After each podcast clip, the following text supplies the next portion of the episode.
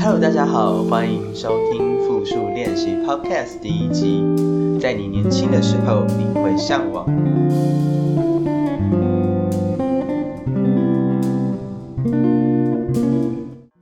我是雨欣，是阿贵。今天要跟大家来分享，在自己年轻的时候，你会向往做些什么呢？好，那今天第一集我们的问题就是在自己年轻的时候，你会向往。A 去不同的国家工作定居，或者是 B 住在一个国家，偶尔可以出国去玩啊，去旅行。C 一边到达不同的国家旅行，也一边随之去工作。那猪就是其他的方式。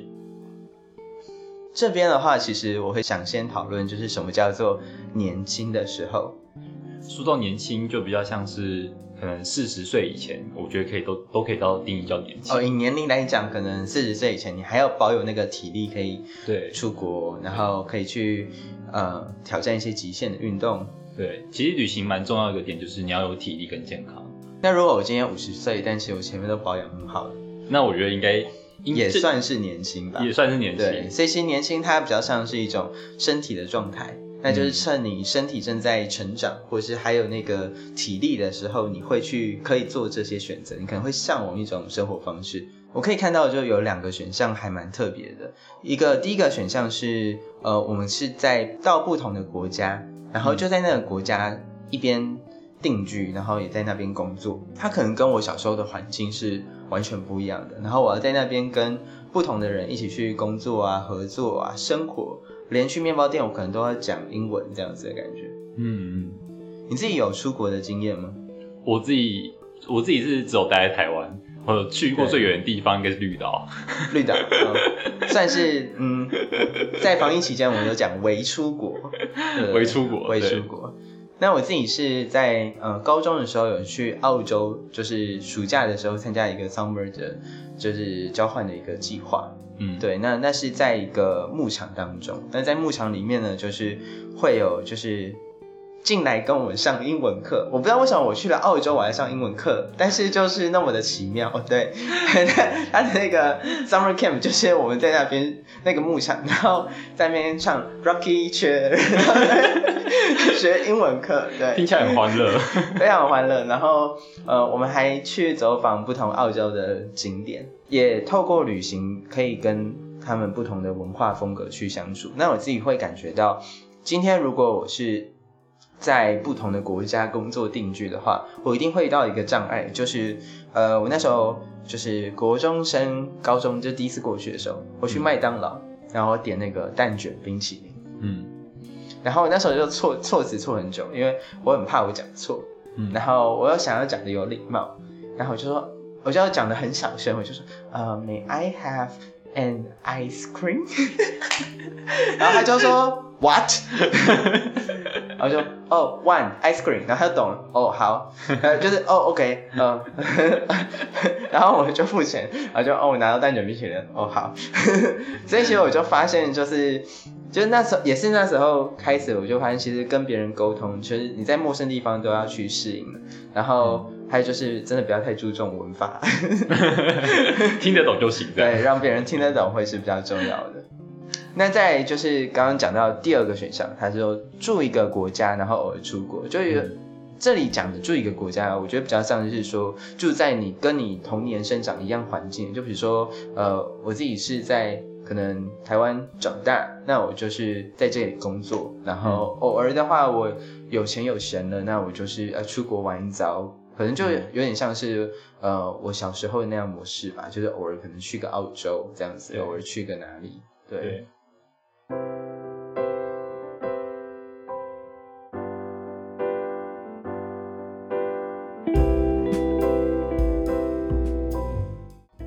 OK，然后第三个选项是一边到达不同国家旅行，然后一边工作。对，这其实蛮。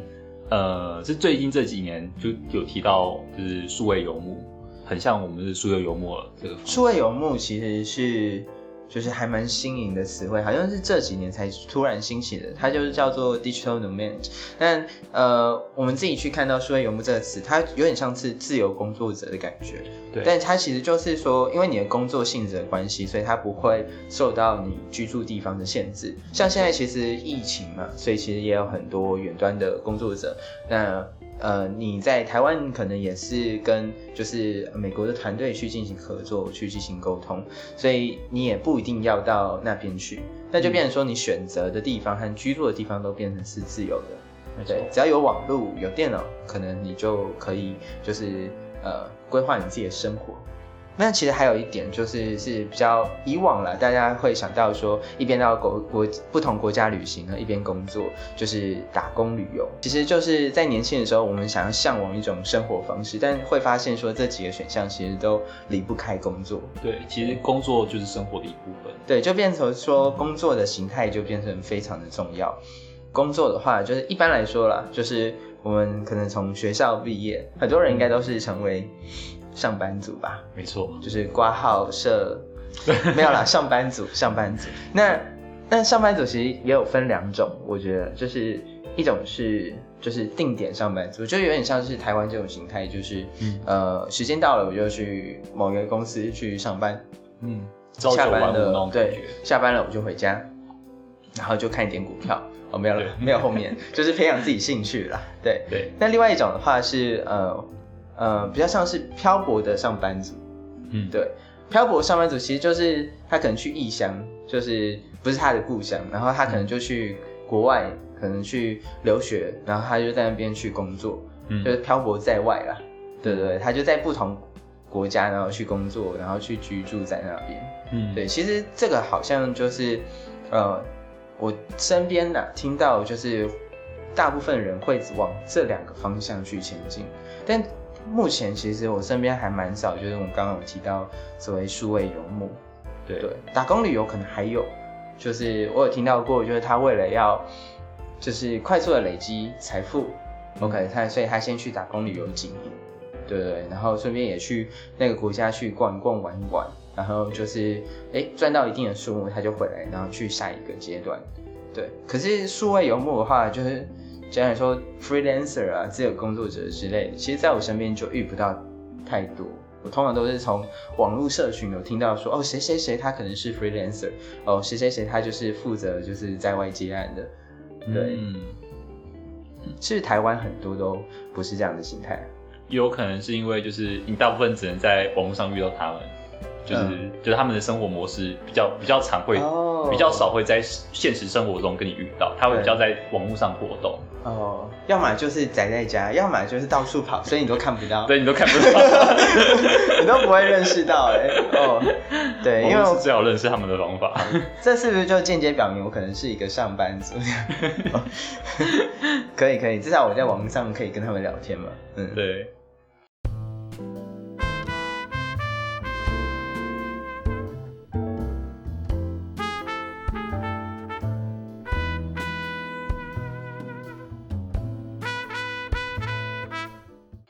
那其实我就在想说，除了工作之外，还有哪些因素可能会让我们去影响到是要在呃自己生长故乡工作，然后偶尔出国呢？还是说我就挑战自己？就是大家时常会说出国是所谓的脱离舒适圈，但我觉得其实脱离舒适圈有很多种形式啦。当然，出国是一种，就是反正你连地方都不同了，所以你一定某种意义上会脱离舒适圈啦。对对，但其实我觉得脱离舒适圈是可以自己去定义的。对，很多方法不一定要出国。对，而且还蛮细节的是，就是舒适圈也是需要自己去认知什么样是你的舒适圈啊。对对，因为所谓舒适圈就是你在那边很舒服而不自知嘛，就你没有感觉。对，就像温水煮青蛙那样子那种感觉。你自己有什么样的考虑因素？就除了工作，可能哪些会影响到你会想要出国看看？我觉得最直观的想法就是，呃，家人跟朋友的。圈子就是情感因素，嗯，人际关系。对，其实，在故乡，就是因为语言文化都相近，你很容易就可以认识朋友。可是，如果你今天在外面工作的话，你其实很难很难去结交一个呃很深刻的朋友关系。大部分人都是跟你萍水相逢。哦，我这边要讲一个很有趣的观念，就是我觉得工作不会交朋友，工作交的是伙伴，就是是工作伙伴。通常我不会把它变成是朋友，当然是下班后，我如果是下班的时间去认识他，我会当做是结交朋友。但如果是讲公事的话，我会以伙伴。对，我会去区分这两个，我自己会把工作上班的时候和上班后的一个状态去做一个分离啦，就是我自己人际关系会变成这样，所以呃，我自己的话就可以分得很开，嗯，对，所以我要做上班族或者是出国，其实对我来说，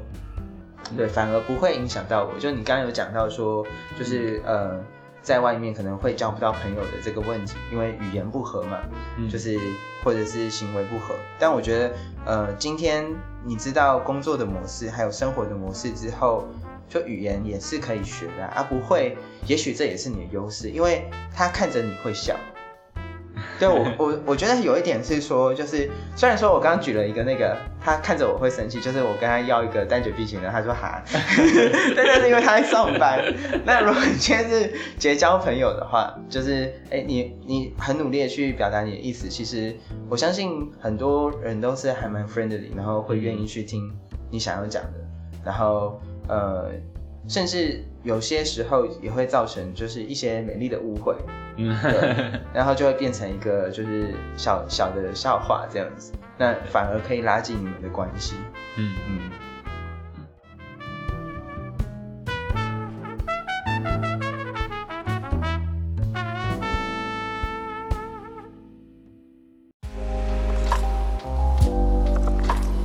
哦，我自己还有另外一个因素啊，就是。呃，经济目标，经济目对，就是因为我自己会给我自己规划一些可能储蓄啊、理财的一些习惯，所以今天如果我是在同一个地方、同一个城市的话，因为我很清楚这里有哪些设施，然后甚至它的物价啊，然后它的额外花费会是什么，我都可以知道。嗯，因为我待过一年四季嘛。对，那。呃，如果今天我是出国的话，然后甚至我到的是就很常会换国家之类的，那我花费的项目可能就会跟呃我现在定居的方式是完全不同的。你可能需要重新熟悉那边的物价，然后那边对对对对对，甚至我要改变我自己理财还有储蓄的目标。嗯，对，因为那完完全全会变不一样，是呃我的收入来源和我的支出的项目可能都会不一样。那你自己呢？还有什么样考虑的因素？嗯，其实你刚刚提到那个经济目标，我觉得呃，算是就是如果你要去做一个旅行上班族的话，一定会遇到一个问题，就是那边的那边的物价，就是呃可能会跟台湾的差很多。然后你习不习惯那边的方式？然后其实我觉得那个什么，如果真的要当一个旅行上班族的话，他我觉得一个很棒的第一步就是你可以先找跟台湾相近的物价的一些国家。像我自己有上网查到，就是，呃，如果去像波兰，呃，还有欧洲一些国家，呃，荷兰之类的，然后他们他们的物价就会跟台湾的相近。是，呃，如果是考量到经济经济目标，会你觉得那个物价需要熟悉这件事情对你来讲是很很有挑战性的话，那我觉得可以先挑几个跟台湾相近、物价相近的国家去挑战。但你说要挑战波兰的话，我可能文化我真的会有点。就是应该说没有相处过，但是我觉得就是，如果你今天想要跟就是世界不同不同的人去进行合作相处，甚至是结交成为朋友看看，我觉得就是可以去尝试的。当然，就是现在是疫情呢，就是也要考虑到疫情这个因素。对哦，对，所以这个考虑因素，光是疫情，可能我们前面那些都先不用考虑了，对不对？对啊。但其实大家现在应该都打第二季了。啊，然后对了，至少疫苗现在是一个充足状况，虽然也有变异的病毒，就是国外状况其实还是蛮严峻的，嗯，所以就是我们还是要就是好好的珍惜现在，然后戴好口罩，勤洗手消毒。真的，对。其实我觉得一个很有趣的点就是，如果今天你要做一个旅行上班族的话，基本上你。呃，因为它它包它它基本上你旅游会遇到的问题，你你当一个旅行上班族的时候都会遇到，是。对，因为它其实就是把旅游包到包到你的生活里，同时它带有工作的成分这样，对，所以呃不管不管今天你是选择就是在一个地方住，哎在在在故乡住，可是偶尔出国，你还是遇到这些问题。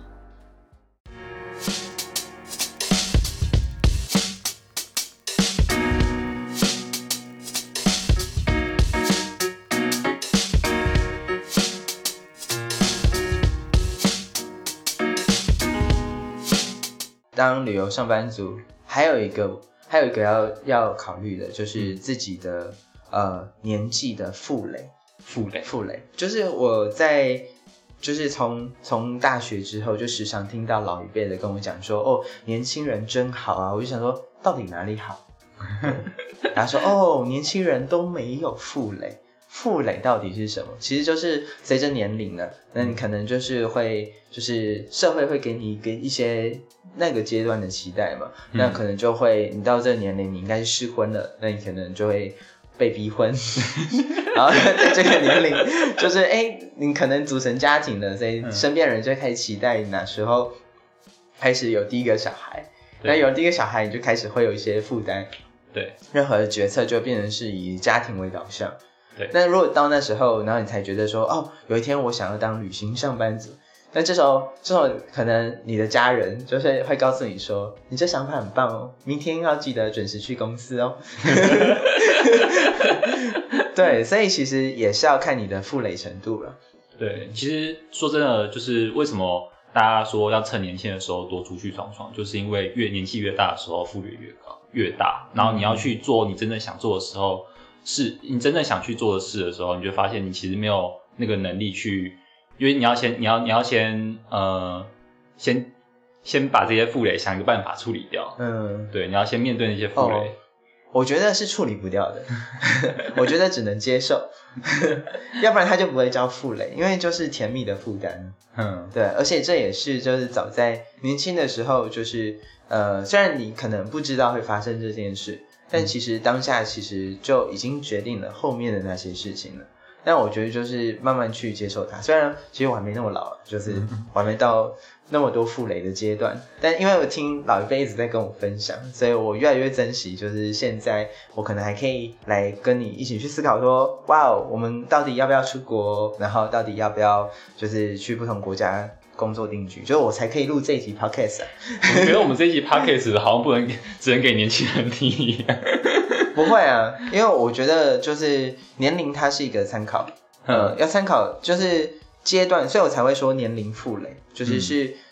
是当然负累跟年纪可能会有一些相关性啊，对，这这不无可能，但是呃，还是看你自己对生活和生存的规划，还有就是你多想要达成这个目标，比如说，嗯呃，你确实有一个家庭，然后你，但你其实还是会想要试试看旅行工作者，其实就还是有很多方法，比如说你就是对呃。规划好一切之后，其中两年你就是安排，就是你当一个旅行的上班族。那趁这时候，就是也可以呃出国出去闯闯，然后呃出国那段时间如何跟家庭联络啊、联系啊，还有小孩的一些状况啊，怎么去追踪，其实这些都可以先去讨论。然后、呃，我觉得家人还是会支持啊，嗯对啊，就是要共同去想出就是解决方案，所以并不是只有限于年轻人，其实只是说就是呃。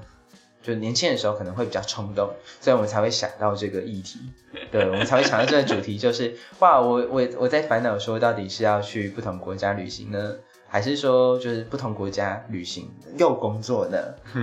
因为我觉得工作和旅行真的是不太一样，就像我刚刚说，就是工作状态的我和旅行状态的我是完全不一样的。所以其实我最向往的就是刚刚我们讨论下来是那个数位游牧的形态，也就是自由工作者的形态吧。嗯因为自由工作者的话，他的成效、工作成就，就是虽然很难被定义，但如果你自己有自己的一套系统，那基本上工作时间你就是还蛮弹性，你可以自己去规划。对。那规划好，你只要有高自律，就前提是高自对律。高自律，对，高自律的状态下，你工作时间以外，你就可以好好去放松、旅行，然后享受享受你自己得来的 income，然后自己去理财，然后自己去创造更多的、更更多的就是乐趣或是收入。嗯，对，好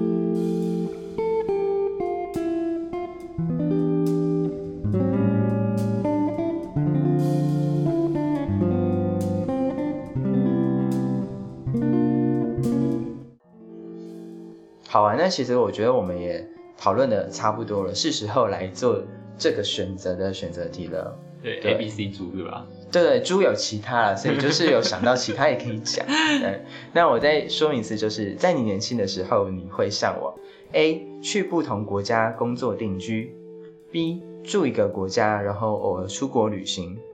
C 一边到达不同的国家旅行，也一边的工作。猪其他。我的话，我也选 B，对，住一个国家，然后偶尔出国。其实，呃，对我来讲，其实出国，出国，如果真的真的要出国，然后在那边定居或工作的话，我觉得我其实很难忍受，就是呃，一个一个人在外面那种孤独那种感觉。嗯，对，就是人生地不熟，然后你没办法把这边当做，就是就跟故乡差非常多，那种感觉会让我就是很焦虑，然后很孤独。去炸鸡店吃炸鸡啊？为什么是孤独的时候要去炸鸡店吃炸鸡？因为炸鸡店很热闹，然后又很香，又好吃。